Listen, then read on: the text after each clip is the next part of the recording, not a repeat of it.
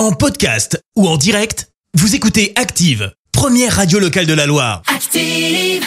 Active, c'est l'heure de questions de parents. Et tout de suite, on retrouve euh, Alice qui va répondre à toutes vos questions sur les préoccupations, l'éducation, la gestion du quotidien de vos enfants. Et aujourd'hui, d'ailleurs, Alice va répondre à la question de Sandra, Sandra de Saint-Etienne, future maman qui va accoucher très bientôt et qui se pose cette question. Allaitement ou biberon Ah, son cœur balance. Bonjour on entend tout au sujet de l'alimentation des bébés et je n'aurai qu'un mot à dire. Faites comme vous le voulez et comme vous le pouvez.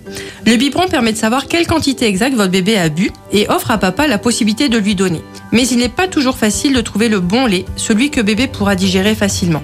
D'un autre côté, l'allaitement permet d'avoir le lait toujours à disposition, à bonne température et à la composition adaptée. Cela demande une grande disponibilité de maman, surtout lors des premières semaines. On peut ensuite tirer son lait pour pouvoir être relayé. De nombreux allaitements sont contrariés par manque d'informations. Je conseille vivement aux mamans allaitantes ou qui souhaiteraient allaiter de rencontrer une conseillère en lactation pour mieux connaître le sujet et obtenir des astuces. Après, tout est possible. On peut allaiter tout en donnant quelques biberons. Ce qu'il faut retenir, c'est que cela relève d'abord d'un choix personnel qui ne doit en aucun cas être subi.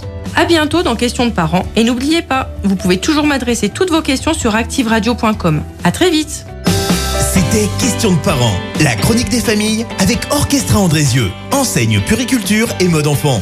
Future maman, liste de naissance et équipement bébé, votre magasin Orchestra Andrézieux vous accompagne dans la vie de parents. Orchestra Andrézieux, sortie à aéroport et sur orchestra.com. Merci, vous avez écouté Active Radio, la première radio locale de la Loire. Active.